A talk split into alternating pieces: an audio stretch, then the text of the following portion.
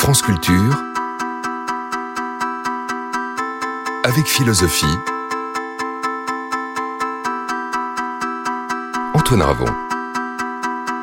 Pour cette première semaine de l'année 2024, nous vous proposons une série Un jour, un philosophe, une question. Aujourd'hui, le paradoxe sur le comédien selon Denis Diderot.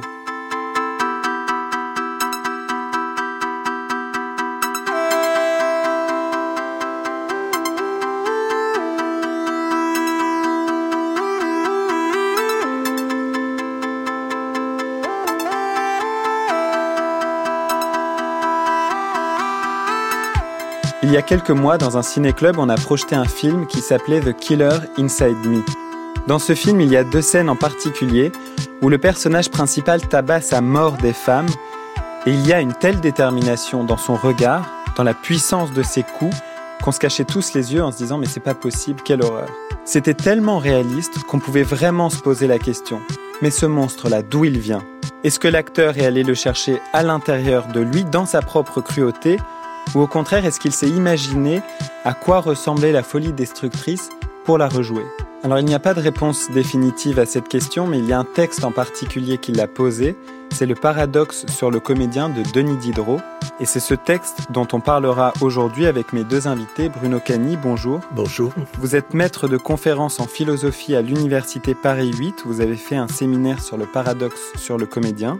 Yasmina Reza, bonjour. Bonjour. Vous êtes auteur de romans et de théâtre et metteur en scène. Vous êtes traduite dans plus de 35 langues et joué dans le monde entier.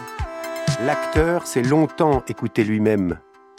C'est qu'il s'écoute au moment où il vous trouble, et que tout son talent consiste non pas à sentir, comme vous le supposez, mais à rendre si scrupuleusement les signes extérieurs du sentiment que vous vous y trompiez. Les cris de sa douleur sont notés dans son oreille. Les gestes de son désespoir sont de mémoire et ont été préparés devant une glace. Il sait le moment précis où il tirera son mouchoir et où les larmes couleront.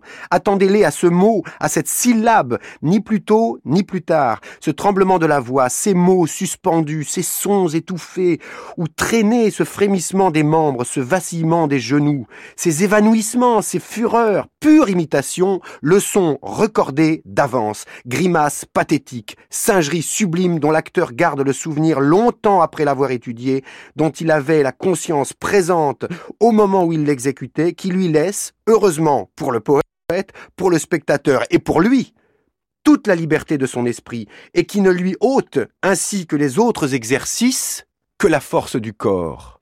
France Culture. Avec philosophie.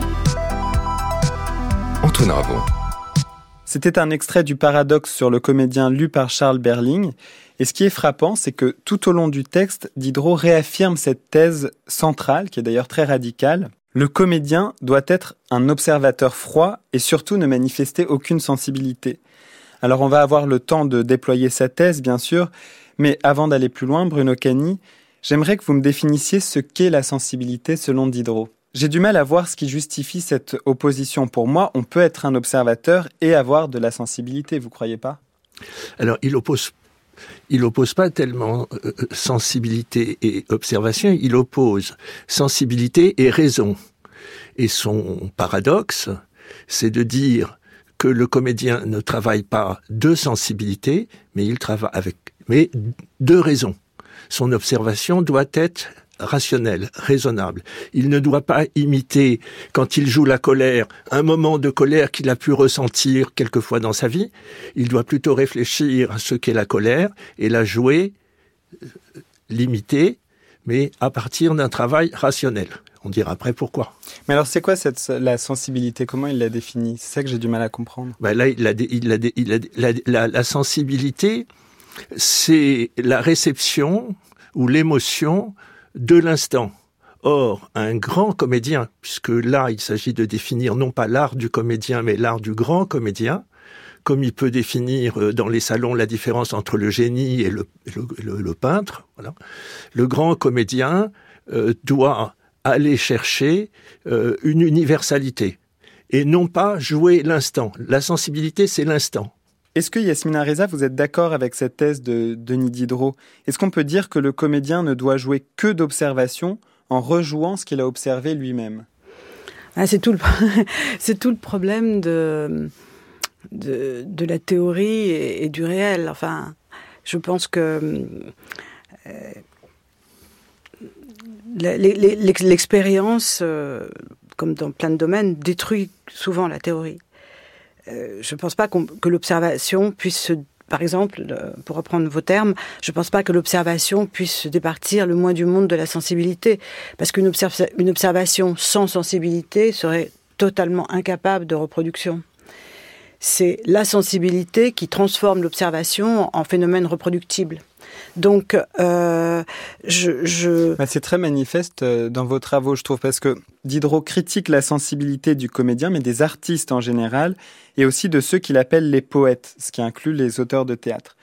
Or, dans vos dialogues, il y a une qualité d'observation qui passe plutôt par l'écoute, en l'occurrence, mais on sent en même temps que vous avez été ému par vos personnages. Oui, c'est, il, en va de même évidemment pour l'écrivain, c'est-à-dire on ne peut pas, même si l'écrivain se détache tout à fait de son expérience personnelle ou pas d'ailleurs, enfin comme comme, il l'entend, mais euh, s'il n'y avait pas eu euh, une expérimentation sensible de départ, il n'y aurait aucune écriture possible. Et c'est encore plus vrai pour un acteur. Un acteur apporte sa propre sensibilité à tout ce qu'il fait, pour moi. Mais comme il s'agit d'un travail de reproduction, et non seulement de reproduction momentanée pour ce qui concerne le théâtre, euh, alors que c'est le cas pour le cinéma, mais il s'agit de reproduction soir après soir du même, eh bien, euh, il y a une obligation pour l'acteur euh, sur scène de théâtre de, froideur, une obligation de, de, rationalité, une obligation de capacité d'imitation et de reproduction, mais qui peut être la reproduction de sa propre émotion personnelle. Moi, je vois pas de d'interdiction là-dessus. Oui, il n'y a pas d'antagonisme nécessairement. Alors, je vous propose de progresser dans la lecture du texte de Denis Diderot. Bruno Cani, vous pourrez répondre à tout cela. Et surtout, nous allons essayer de déployer ensemble les fondements philosophiques du texte, parce que c'est aussi un texte très philosophique. On va vous rendre raison quand même. Si le comédien était sensible, de bonne foi, lui serait-il permis de jouer deux fois de suite un même rôle? Avec la même chaleur et le même succès. Très chaud à la première représentation, il serait épuisé et froid comme un marbre à la troisième. Ce qui me confirme dans mon opinion, c'est l'inégalité des acteurs qui jouent d'âme. Ne vous attendez de leur part à aucune unité. Leur jeu est alternativement fort et faible, chaud et froid, plat et sublime. Ils manqueront demain l'endroit où ils auront excellé aujourd'hui. En revanche, ils excelleront dans celui qu'ils auront manqué la veille. Au lieu que le comédien, qui jouera de réflexion, d'étude de la nature humaine, d'imitation constante d'après quelque modèle idéal, d'imagination, de mémoire, sera un, le même à toutes les représentations, toujours également parfait. Tout a été mesuré, combiné, appris, ordonné dans sa tête. Il n'y a dans sa déclamation ni monotonie, ni dissonance. La chaleur a son progrès, ses élans, ses rémissions, son commencement, son milieu, son extrême. Ce sont les mêmes accents, les mêmes positions, les mêmes mouvements. S'il y a quelque différence d'une représentation à l'autre, c'est ordinairement à l'avantage de la dernière. Il ne sera pas journalier, c'est une glace toujours disposé à montrer les objets et à les montrer avec la même précision, la même force et la même vérité. Ainsi que le poète, il va sans cesse puiser dans le fond inépuisable de la nature, au lieu qu'il aurait bientôt vu le terme de sa propre richesse. Texte extrêmement dense qu'on vient d'entendre, Bruno Cani. Euh, néanmoins, il y a une, un concept qui est le modèle idéal dont, dont Diderot parle. Qui est ce modèle idéal? Quand le comédien joue, qui est-ce qui limite selon Diderot? Alors, il y a une double, il y a, un double enjeu. D'abord, il faut, dire que Diderot est un grand philosophe, bien sûr, mais il est aussi un homme de théâtre. Et pas simplement parce qu'il a écrit euh, trois pièces, pas seulement parce que il, euh, euh, a écrit trois textes qu'on pourrait dire théoriques sur le théâtre, mais parce qu'il pratiquait le théâtre, adorait jouer, adorait la pantomime, et que le théâtre euh, est là du début de sa vie d'adulte jusqu'à la fin, la dernière pièce. C'est vrai que ça se sent beaucoup hein, d'ailleurs dans le texte. Il accumule les exemples de théâtre. On sent que c'est un vrai amateur. Je vous donne raison là-dessus. Donc euh, la, la, la, la, dernière pièce est, est, écrite conjointement euh, Est-il bon, est-il méchant avec en parallèle avec le paradoxe du comédien. Et il y a un double enjeu pour, euh, pour Diderot. D'une part, contredire les théories euh, classiques du XVIIe siècle dont il hérite, qui sont des théories qui limitent le jeu du comédien, parce que le théâtre à cette époque-là est, est, focalisé sur le jeu du comédien, pas le metteur en scène, pas le dramaturge, c'est le comédien. Et le comédien doit jouer de sensibilité. C'est une théorie qu'il a héritée du XVIIe siècle et le, le XVIIe siècle de l'Antiquité. Et il veut contredire euh, cette idée. Euh, euh, voilà pour les arguments qu'il donne. Donc il est très novateur en plus. Il est voilà, il essaie d'être novateur, de proposer une nouvelle théorie et d'appuyer cette théorie à la fois sur une pratique du théâtre et sur une réflexion philosophique. Et c'est vrai, comme vous le disiez, ce texte n'est pas un texte d'homme exclusivement d'homme de théâtre, c'est aussi un texte de philosophe et il essaie d'articuler les deux. La pratique théâtrale telle qu'il la connaît dans sa complétude, et une réflexion qui oui, l'a trouvez qu'on allait un petit peu vite en besogne en mettant d'un côté la théorie et de l'autre la pratique théâtrale. Ben, C'est-à-dire que euh, le paradoxe veut qu'on allie les deux. Bien sûr qu'il il sait que c'est un paradoxe, bien sûr que beaucoup de gens autour de lui ne le, ne le partagent pas. Un paradoxe est une provocation. C'est quelque chose qui choque la pensée. Voilà. Et, et qui, pourquoi choquer la pensée? Eh bien, pour nous obliger à repenser. C'est ça l'enjeu du paradoxe. Mais alors, euh, pour reprendre ma question, qui est-ce que le comédien imite? C'est qui ce modèle idéal dont il parle? Quand il parle d'idéal, est-ce qu'il fait référence à d'autres philosophes comme Platon, la, enfin la notion d'idéal, mais peut-être que c'est un petit peu un raccourci. Non, c'est il, est alors il imite, il le dit, il le dit. Par exemple, si, si on prend la, la figure du Tartuffe, le comédien courant jouera un Tartuffe le grand comédien doit jouer le Tartuffe, c'est-à-dire un Tartuffe générique. Voilà. Et pour arriver à cette idéalité, euh, il faut retrouver Platon. Mais, mais il faut comprendre qu'il a une position critique vis-à-vis de Platon. Platon condamnait le théâtre et la poésie. Il les condamnait pourquoi? Parce qu'il y a l'idée, le, le concept d'homme, il y a les hommes, nous, chacun d'entre nous, les hommes et les femmes, qui sommes chacun une image de l'idée, et l'artiste, selon Platon, ferait le portrait de cette copie. Donc l'art serait une copie de copie. Donc pour quelqu'un qui veut, c'est la catastrophe parce que pour Platon, euh, le philosophe doit se tourner vers l'idée et non pas s'en éloigner comme l'artiste. Diderot reprend une vieille théorie euh, de l'Antiquité euh, qui consiste à dire non, l'artiste ne travaille pas, ne cherche pas à faire un portrait. Ça, c'est le peintre ou le comédien moyen qui fait ça. Le grand, le génie, fait une copie de l'idéal directement. Il retourne tout de suite à l'idéal. Et c'est pour ça qu'on a besoin de la philosophie. Il y a un passage qui est assez euh, éclairant dans le paradoxe sur le comédien où il prend le, le enfin, il compare le l'acteur avec le sculpteur. Il dit le premier sculpteur a, euh, enfin, a pris comme modèle la première personne venue devant lui. Sauf que comme un homme ou une femme parfait n'existe pas, petit à petit, il a gommé les imperfections pour arriver au modèle idéal. Est-ce que le comédien fait d'une certaine manière ça en imaginant un, prototype idéal? Enfin, c'est ça que j'ai un peu du mal à comprendre. Alors, il fait exactement la même chose, euh, à sa manière. Euh, les exemples qui sont pris dans la sculpture et dans la peinture montre que cette théorie philosophique de l'art, cette théorie idéaliste, euh, est commune à tous les arts. Et une autre question qui est introduite dans le texte qu'on a écouté, lu par euh, Charles Berling toujours, c'est la question de la répétition. Le, comédien, l'acteur de théâtre doit pouvoir euh, être identique à chaque représentation.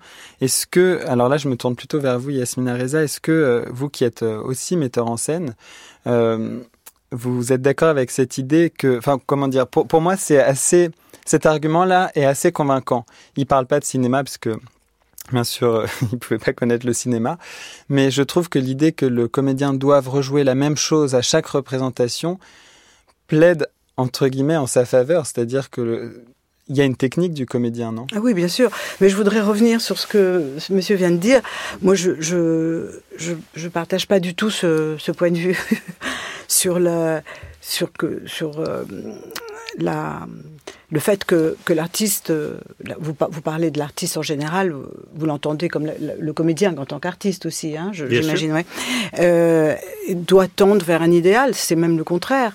Euh, L'idéal euh, d'un pour un interprète, euh, ça, ça, ne peut, ça ne peut être autre chose, mais ça ne peut jamais être autre chose, je dirais même que son propre, le plafond de sa propre capacité. Je, je ne vois pas euh, comment on pourrait interpréter un personnage avec une idée d'idéalité abstraite.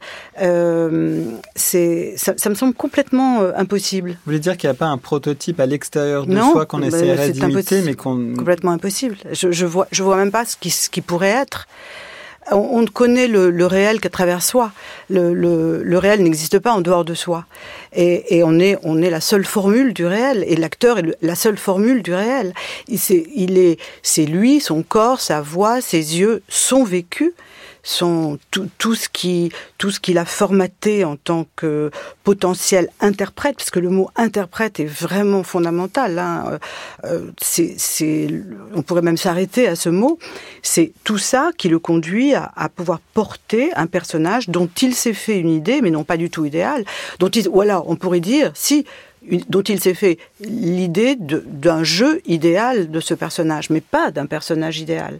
Et, et, la preuve en est, et là moi je, peux dire modestement que je l'ai vraiment expérimenté, c'est que une pièce est jouée euh, dans une mise en scène avec tels acteurs, et vous la retrouvez euh, ailleurs, dans la même langue, mais vous la retrouvez surtout dans d'autres pays, d'autres langues, d'autres cultures, totalement différentes, même racontant autre chose. Mais ça, ça, tient que au jeu des acteurs ou ça tient aussi euh, à la mise en scène? Enfin, ça, ça, tient, je dirais, euh, essentiellement à la puissance de la pièce. Euh, une, une, pièce qui est capable de, d'intégrer de, 150 et plus visions de, de, ce qu'elle a à dire et, et, de, formes d'interprétation est une pièce valable. Une, pièce qui serait rigidifiée sur une seule interprétation possible, et enfin je vois même pas ce que ça pourrait être d'ailleurs, euh, n'a aucun, aucun intérêt. Mais enfin, cela n'exclut pas le fait que vous reconnaissez que c'est aussi une technique. Donc à la fois, il faut pouvoir fuser à l'intérieur de soi et pouvoir être dans la technique. Mais bien sûr, mais vous savez, il y a une phrase euh, que je trouve euh, formidable. De, je, je, crois que c'est dans La Mouette de Tchékov, et il me semble même que c'est que c'est Trigorine qui le dit. Alors lui, il est écrivain, et il écrit des pièces de théâtre, et il dit. Euh, mais vous savez, l'auteur, enfin l'écrivain, je, je, vais paraphraser atrocement mal parce que ça me vient là subitement et je me souviens plus bien sûr de la phrase exacte, mais en, substance, il dit je, vous parle, je regarde le ciel euh, et, je, suis dans, l'affect avec vous et en même temps je vois ce nuage qui a la forme de piano et je me dis tiens il faudra que j'écrive sur ce nuage qui a la forme de piano. Et je pense que c'est le paradoxe de l'artiste tout entier que d'être à la fois entièrement dans, le présent et dans l'émotion du présent, et d'avoir aussi, dans le même temps et au même moment, la, distance, pour reprendre un, terme brechtien, mais qui est le sujet de, cette émission, je pense, c'est la, distance nécessaire pour se, rétracter, s'élever par-dessus la situation et la, considérer comme, telle et potentielle euh, matière de création. C'est exactement ce que fait l'acteur. L'acteur ne peut pas euh, interpréter avec sa sensibilité, son âme, enfin tout ce qu'on, tous les mots qu'on pourra qu'on pourra mettre, sans avoir la technique qui lui permet de de les de contenir ses émotions, de les de les répéter, puisque c'était le sens de votre question, de les de les reproduire indéfiniment, c'est-à-dire pour, reproduire, il faut pouvoir euh, comprendre, saisir. Euh intellectualiser. Sinon, la reproduction est complètement impossible. Donc les deux phénomènes sont tout à fait concomitants. D'ailleurs, c'est peut-être euh, la différence entre le metteur en scène de théâtre et de cinéma, c'est que le metteur en scène de théâtre doit pouvoir refaire jouer à son acteur la même chose, alors qu'au cinéma, il. Au contraire. Il, Euh, il faut un veut- coup de grâce. il veut enfin, la prise Oui. au cinéma, c'est-à-dire l'instant euh, qui est en boîte et qui suffit. Alors Bruno Cani, puisque vous représentez en quelque sorte Diderot aujourd'hui, qu'est-ce que vous répondez euh, à Yasmina Reza sur cette question-là? Mais je, je, peux euh, répondre que la position de Diderot. Di- Diderot pense que euh, voilà, le, grand comédien ne va pas jouer euh, l'in- l'instant ou, la sensibilité immédiate, mais il va faire un travail sur la nature humaine pour dégager, comme vous l'avez dit en prenant l'exemple du sculpteur, une recomposition idéale de ce qu'est tel personnage. C'est sa conception, on- on- qu'on la partage ou qu'on la partage pas. Après, euh, il, il, pour le, le, le, dans- c'est une conception philosophique, bien entendu, euh, mais son, son Et à idée. titre personnel, vous y souscrivez, vous ou pas? Non, on peut pas. Je peux pas. On peut pas souscrire à un idéalisme du XVIIIe siècle. Mais euh, son idée finale, c'est que le comédien est parmi tous les artistes le plus grand de tous les artistes, parce que justement par son jeu, il incarne, il incarne, c'est-à-dire il rend présent parmi nous cette idéalité. Voilà, donc c'est un formidable projet. L'idée d'un seul coup, l'idéalité n'est plus euh, métaphysique, n'est plus dans un ailleurs lointain des philosophes. Il est là parmi nous et nous pouvons faire spectacle avec. Ah, Mais ça, c'est vraiment une position philosophique alors qu'il adopte. Absolument. Alors maintenant, je vous propose d'écouter un cours de théâtre qui a été filmé par euh, la cinéaste Alice Diop dans son documentaire La mort de Danton. Le temps me manque. Faire un enfant et attendre 20 ans qu'il puisse Oui, plus. faire un enfant, oui. Attention, au départ, les oui. Oui. Si vous y pensez, vous me le dites, oui. Et si vous y pensez pas, c'est oui. Et ne vous accrochez pas tout le temps systématiquement à votre verre. Le verre, il est là, simplement. C'est tout. C'est pas quelque chose. Euh... Parce qu'on a l'impression que si on vous retire le verre, vous êtes à poil. Non, non, non, il est juste là. Hein, il sait le poser quand il en a besoin. Tu ne comprends donc pas bien Je t'ai dit que tous les tiens sont morts. C'est comme si tu avais disparu toi C'est aussi. C'est comme si t'avais disparu. Tenez, tout droit. Ne penchez pas. Ça, c'est de la faiblesse. Regardez-le. Doucement le texte. Vous serrez un peu. Il est mort. Pas besoin d'un flingue, hein. Alors écoute. Le jour où ils croiront pouvoir se ruer sur mon empire, le jour de leur revanche, tu seras là. Le jour de leur revanche, tu seras là. Soyez sûr, là. Et après, vous le regardez. Le gamin, il reste sur lui. Comment ça, je serai là? Alors écoute. Le jour où ils croiront pouvoir se ruer sur mon empire, le jour de leur revanche, tu seras là. Regardez-le. Tu parleras avec mes mots. Tu parleras avec mes mots, doucement. Tu agiras avec ma conscience, lentement. Ne boulez pas ce texte. Tu parleras avec mes mots. Tu feras les gestes que je t'aurai enseigné de faire. Et tu les materas comme je te l'aurais dit de le faire. Et ils se trouveront devant un autre moi-même. Aussi fort que moi, plus fort même car plus jeune. Et alors ils rentreront à nouveau dans l'ombre. Et courberont à nouveau les chines. Et j'aurai gagné, tu comprends? Même du fond de ma tombe, j'aurais gagné. Je serai toi Ouais, la même chose avec un peu de sourire. Et élargissez encore, vous êtes la voix. Non mais on vous entend même pas dans le Bronx, là vous ouvrez les fenêtres de votre building. Donnez que tout New York. Rappelez à qui, qui, qui est là. C'est lui le maître. Voilà. Il y a quelque chose que je trouve intéressant euh, dans cet extrait Bruno Cagni et qui euh, donne aussi raison d'une certaine manière à Diderot, c'est que le comédien peut pas parler dans la vie comme sur la scène. Enfin, c'est une des choses que j'entends dans cet extrait. Le professeur de théâtre le, invite son élève à, à appuyer les fins de phrases pour qu'elles soient audibles même pour, euh, pour le spectateur. Donc, euh, et c'est quelque chose que, que Diderot dit régulièrement euh, au cours de, du paradoxe sur le comédien. Euh, on peut pas être ému par une vraie émotion. Enfin, le spectateur peut pas être ému par l'émotion qu'a vraiment ressenti le comédien, parce qu'il y a des conventions qu'il faut respecter pour que le le spectateur puisse être ému. Oui, alors je, voudrais répondre déjà sur la question philosophique. Je crois que Diderot propose un genre de théâtre qui est le genre euh, philosophique. Voilà, on pourrait dire il y a la comédie, il y a la philosophie, il y a différentes façons de faire du théâtre et de concevoir le théâtre. Et ce théâtre philosophique est une manière d'amener euh, les gens de théâtre et les spectateurs de nous amener à la pensée, ce qui n'est pas euh, euh, un genre non noble, c'est une, une belle idée, même si s'il, s'il argumente de façon idéaliste et de façon provocatrice, donc choquante, trop radicale pour tout le monde. Mais cette radicalité, encore une fois, nous permet de penser. Ensuite, la question est qu'un artiste quel qu'il soit, pense ce qu'il fait. Et Diderot, ici, en tant que philosophe, dit, moi je vous apporte des outils pour penser plus loin. Et d'ailleurs, le paradoxe du comédien, comme beaucoup d'ouvrages de, de, Diderot, est un dialogue. Diderot est le premier interlocuteur, voilà, et le deuxième interlocuteur, ça peut être nous.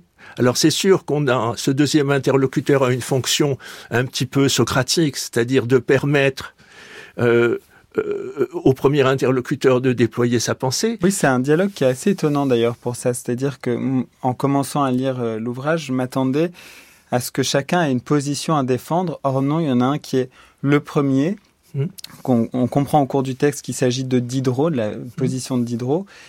Et l'autre, on ne sait pas trop à quoi il sert. C'est comme une chronique à la radio, juste il relance, mais il apporte pas grand-chose de nouveau. Mais si justement, il lui permet, alors, il lui permet de penser à, un double niveau.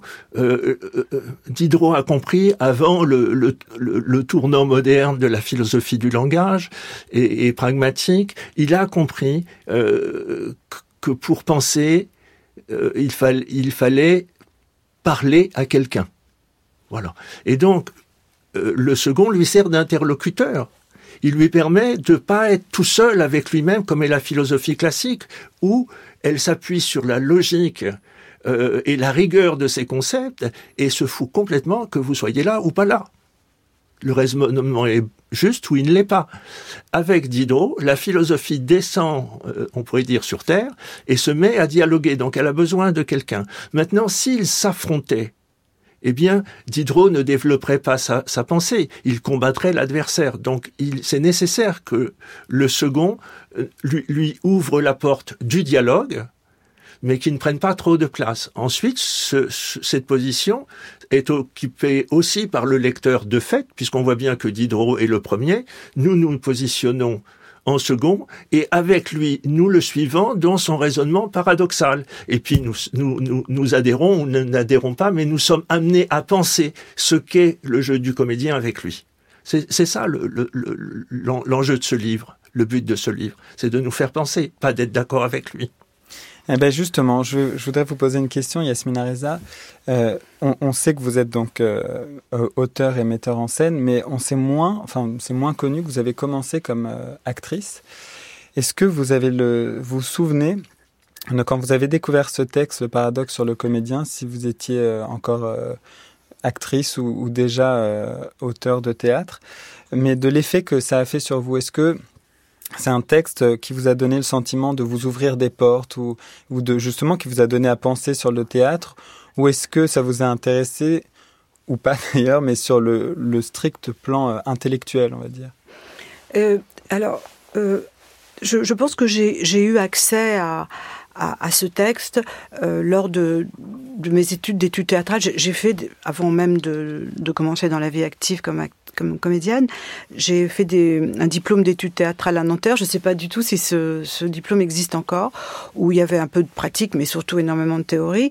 Et à l'époque, euh, c'était moins Diderot que Brecht qu'on étudiait sur, cet aspect. Je ne sais pas si vous me donnerez raison, mais je pense que Brecht a été l'héritier de Diderot d'une certaine façon, pas, pas, dans les mêmes buts, pas dans les mêmes... Euh, mais le concept finalement d'idéalité de, et de transmetteur de pensée, c'est vraiment le concept du théâtre épique de, de Brecht. Hein, de, euh, et avec, avec ces, théories terriblement développées de distanciation, c'est-à-dire de jeu non pas... Euh, non pas de, de plein pied avec l'émotion, mais, mais de, de plein pied avec la raison et, et, surtout guidé par, euh, par ce qu'on veut faire, faire passer, ce qu'on veut dire. Donc ça, j'ai beaucoup étudié, c'était la mode, on, on, adorait ça. Et puis ensuite, euh, ensuite euh, le réel a, et, j'aime pas beaucoup le, le, mot réel, il est faux, je, je, me trompe en l'employant. Je veux dire les faits. Les, les, les faits, la, la, pratique a fait exploser complètement tout ça. C'est pourquoi? Mais Parce que, mais, mais parce qu'il y a, il y a, et là c'est pour moi le plus grand concept philosophique qui soit, il y a le mystère qui, qui arrive. Et, et, le mystère, c'est le mystère de la présence, c'est le mystère du théâtre, c'est le mystère de qui est là et va dire les mêmes mots de la même façon et qu'on va pas voir. Et, son voisin va dire les mêmes mots et la même présence et les mêmes gestes, et on va le voir. C'est-à-dire, il y a, y, a, y a le mystère de la, de, la présence scénique, de du mélange.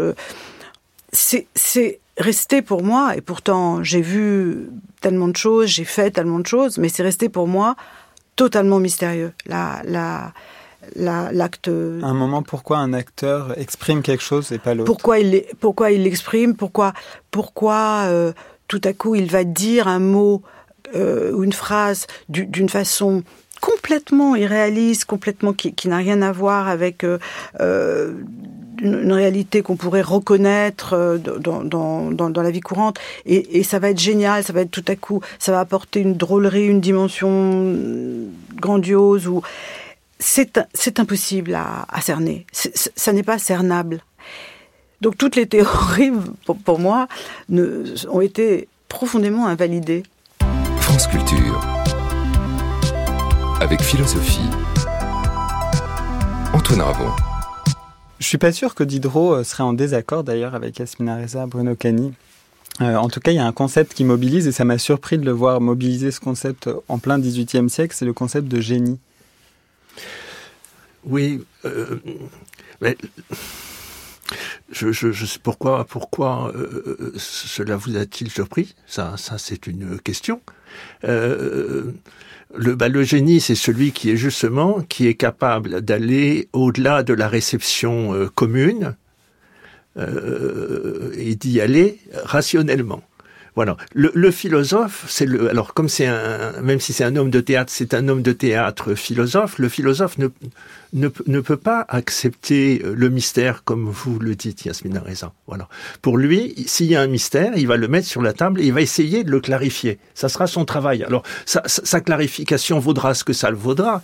Quand elle vaut un petit peu comme le paradoxe du comédien, ça tient quelques siècles.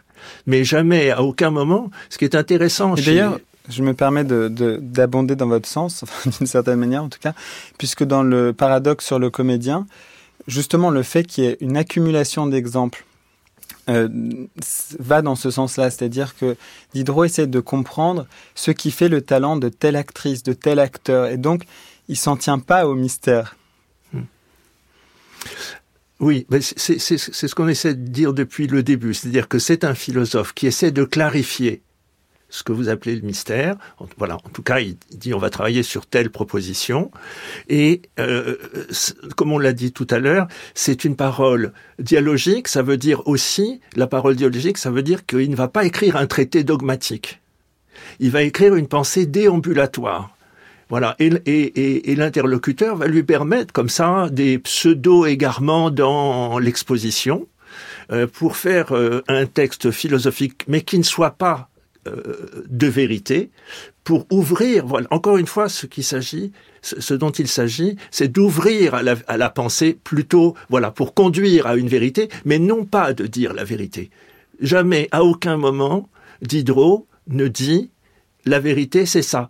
Il y a juste un moment où il dit, euh, après, vers la fin, il y a un moment où les deux interlocuteurs avancent côte à côte, chacun dans ses pensées, et au moment où le premier reprend le dialogue, il, dit qu'il intervient d'une façon dogmatique.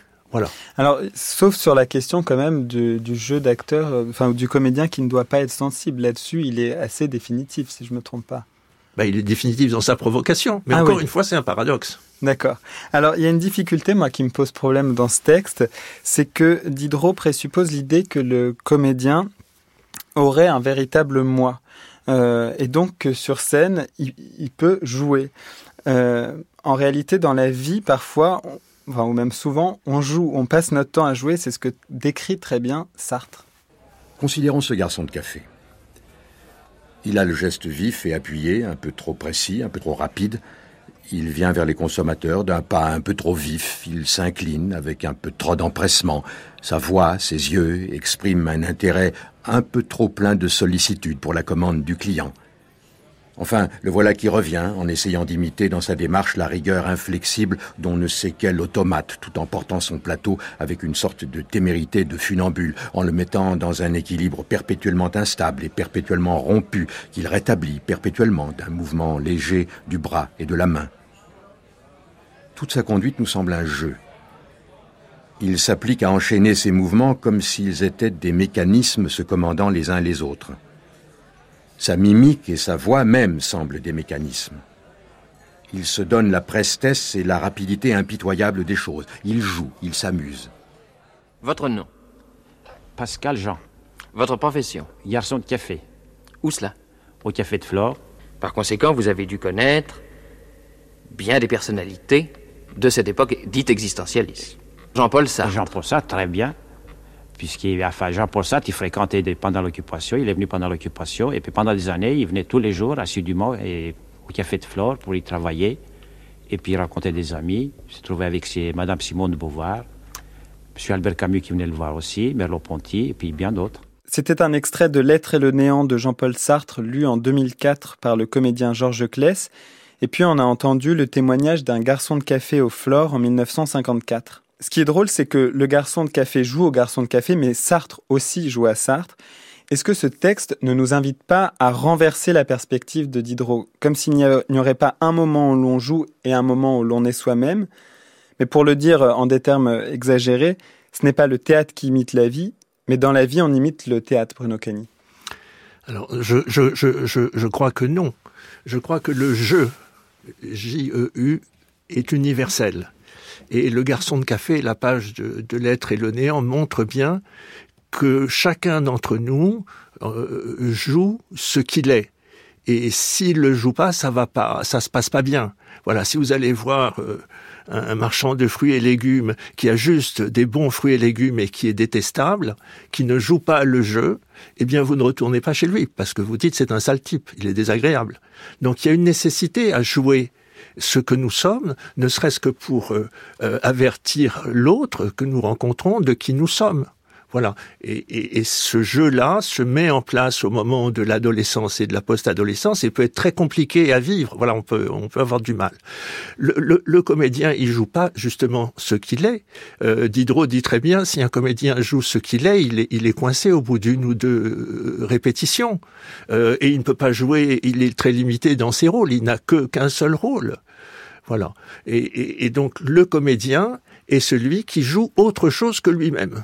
Cette question des jeux qu'on joue dans la vie, Yasmina Reza, je pense que vous y êtes sensible parce que dans votre dernière pièce, James Brown mettait des bigoudis, qui sera rejoué à partir de mars au théâtre Marigny à Paris.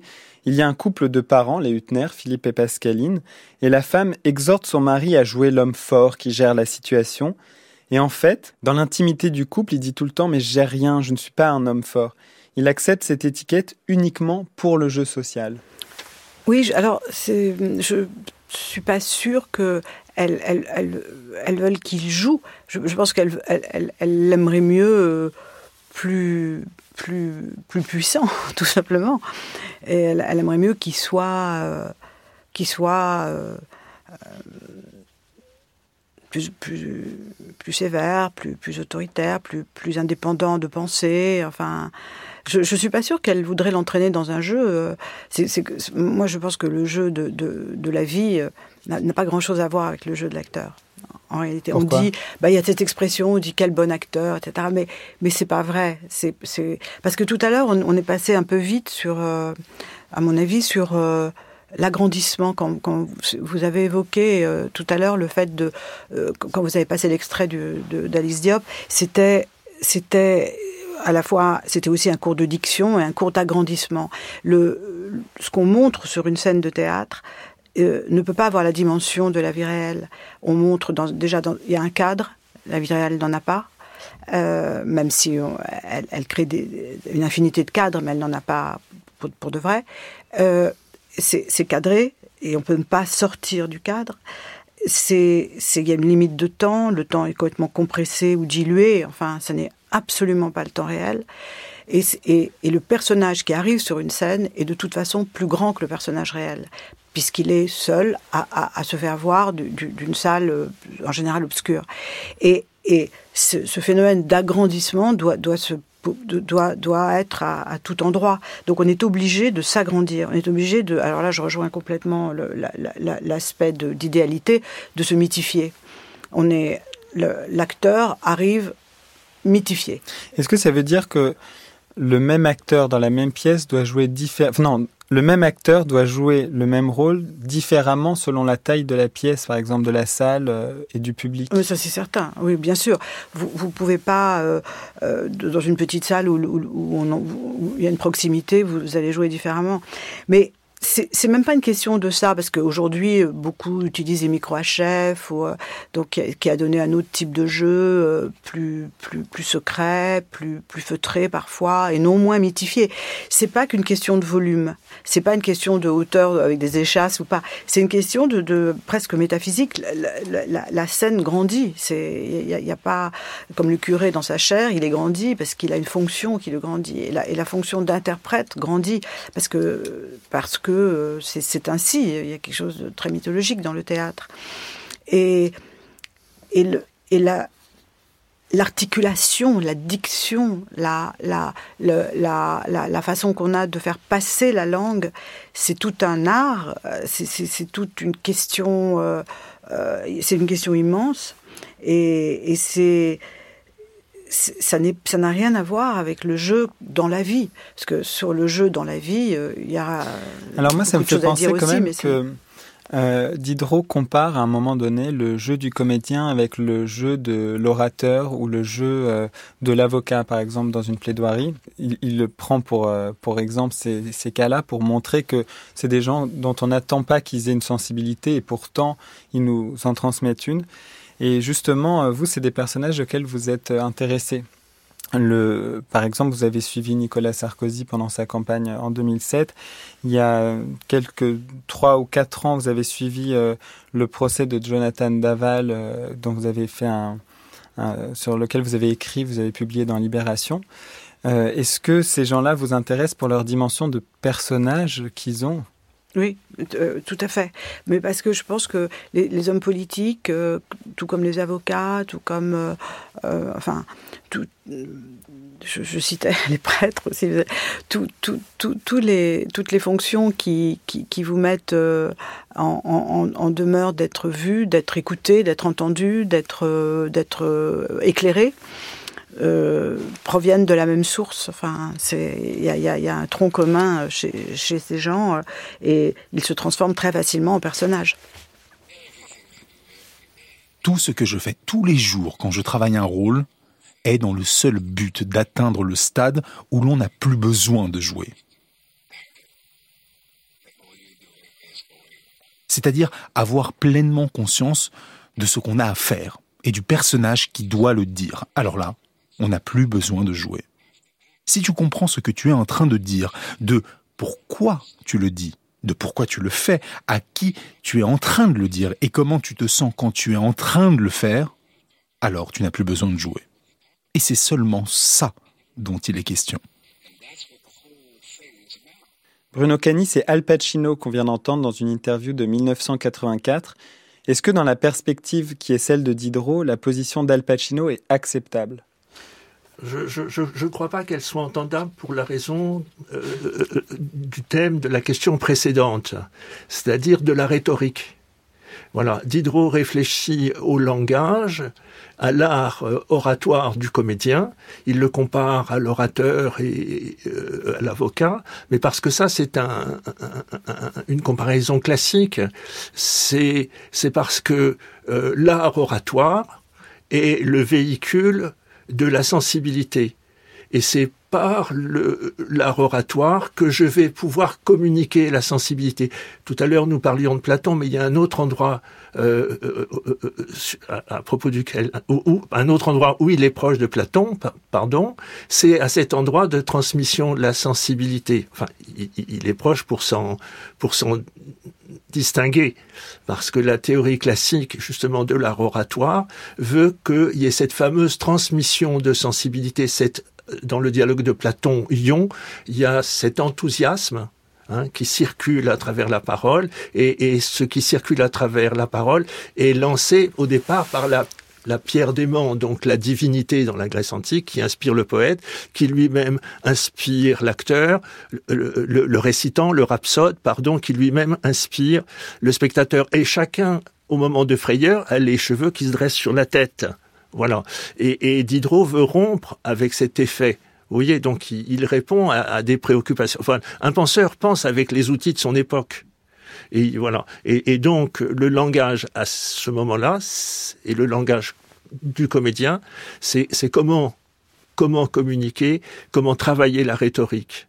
Voilà. Et donc, lui, grâce au travail du philosophe, obtient un résultat assez semblable, vous le disiez, Yasmina Reza, avec, semblable à, à ce que Brecht, beaucoup plus tard, fera dans une autre perspective, plus politique que philosophique, bien entendu, mais euh, qui est de nous amener à penser, à réfléchir. Et, et, le.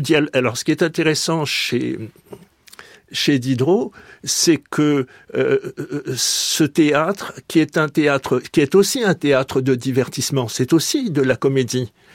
Voilà. Et en même temps, une comédie sérieuse, c'est une comédie qui permet de réfléchir. C'est pas un divertissement euh, qui manipule les foules. D'ailleurs, c'est quelque chose qui m'a étonné plusieurs fois. Diderot dit que le théâtre doit pouvoir servir à instruire. Euh, je me suis posé la question, puisqu'on a un auteur de théâtre avec nous, Yasmina Reza, est-ce que parfois vous pensez à la finalité de ce que vous écrivez pour le théâtre? Par exemple, est-ce que vous dites telle pièce va servir à instruire des gens? Est-ce que c'est ou, en tout cas à donner à réfléchir? Euh,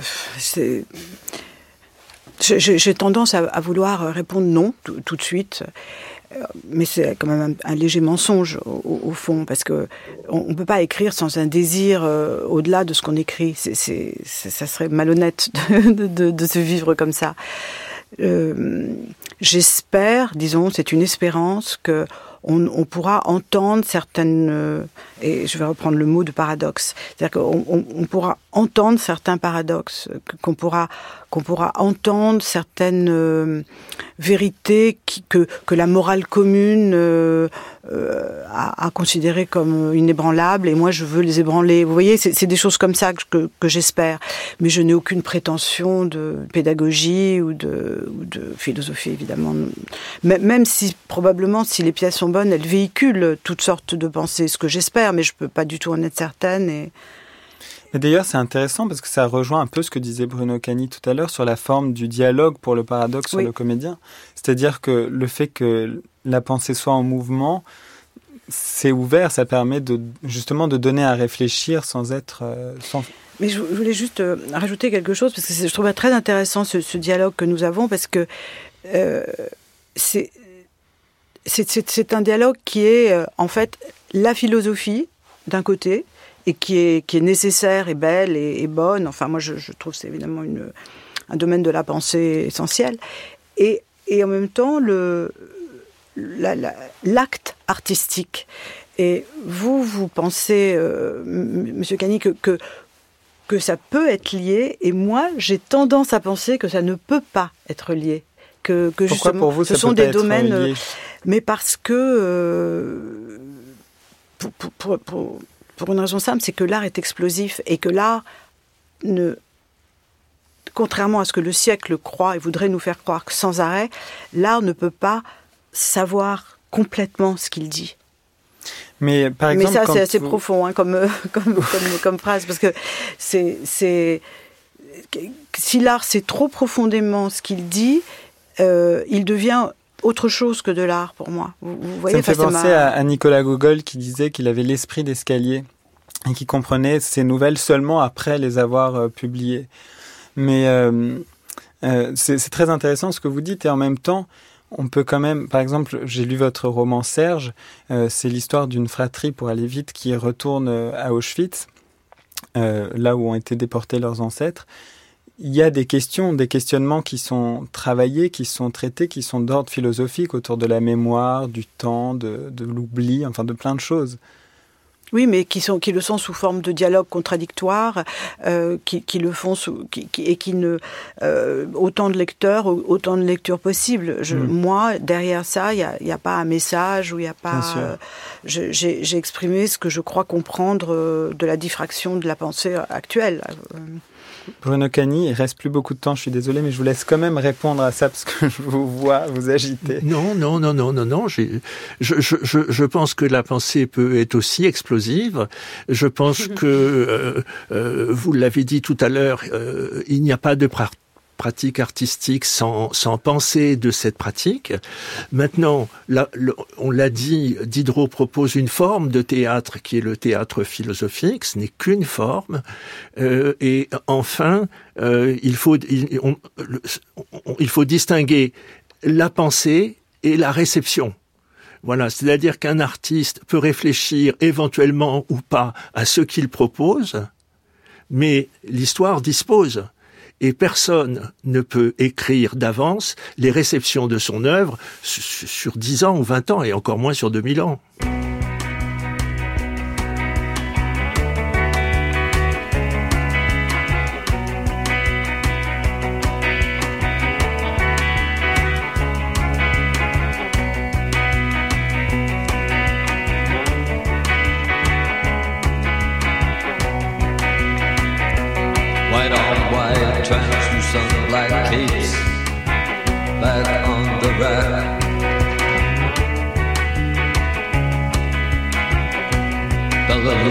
Is dead. The bats have left the bell tower. The victims have been bled. Red velvet lines. The black box. Bella Lugos is dead.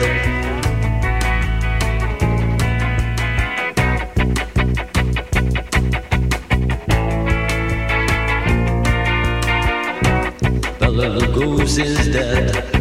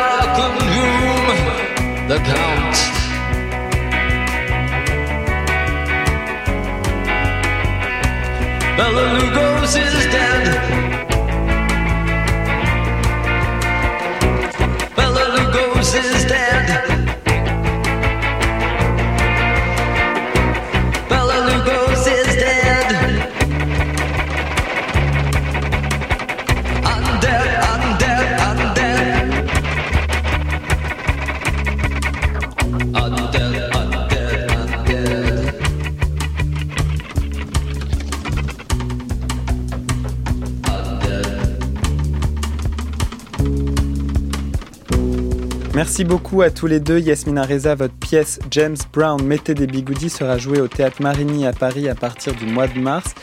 Et Bruno Cani, vous êtes l'auteur d'un recueil de poèmes En descendant le temps, disponible chez l'Armatan.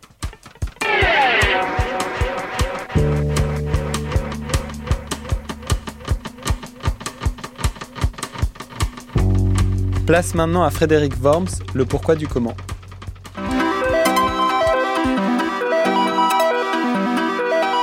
Pourquoi y a-t-il de l'espoir?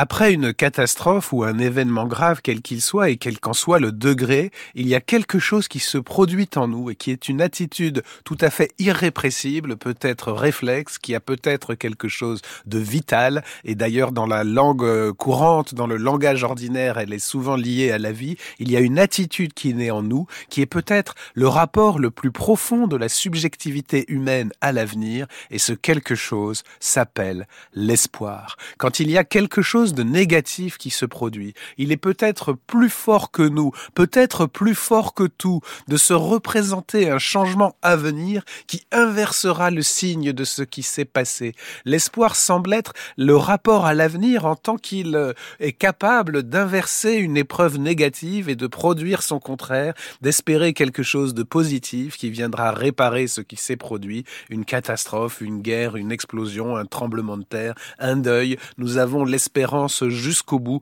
que le mal puisse être inversé et qu'après quelque chose qui nous a affecté négativement, quelque chose puisse nous affecter positivement.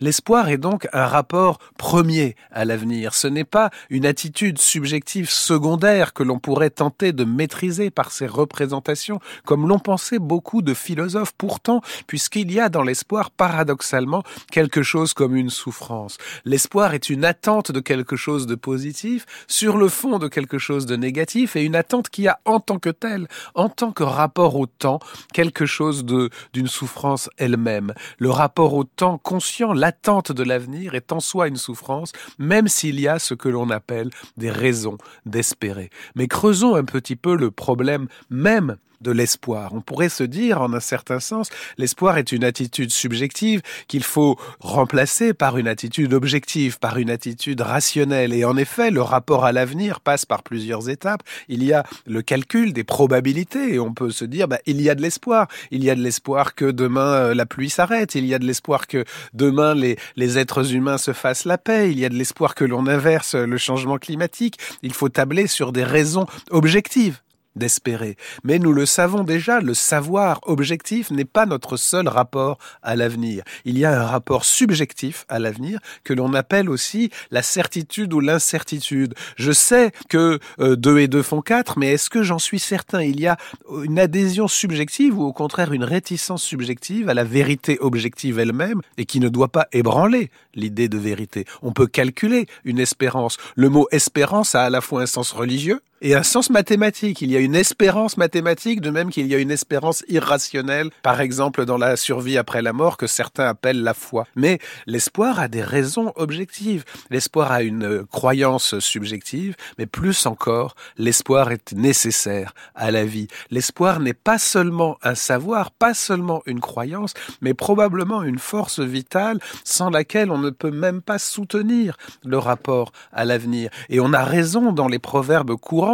de lier la vie à l'espoir. On la lit d'ailleurs dans les deux sens. On dit d'un côté, tant qu'il y a de la vie, il y a de l'espoir. C'est-à-dire le sujet vivant lutte pour inverser le négatif. Mais on dit inversement, l'espoir fait vivre. Quelle est cette étrange relation qui fait que sans la vie, il n'y a pas d'espoir, mais sans l'espoir, il n'y a pas les vies? C'est que nous sommes des subjectivités vivantes, vitales, fragiles, et qu'on peut détruire même l'espoir en nous, et qu'il faut donc le préserver, comme la vie elle-même.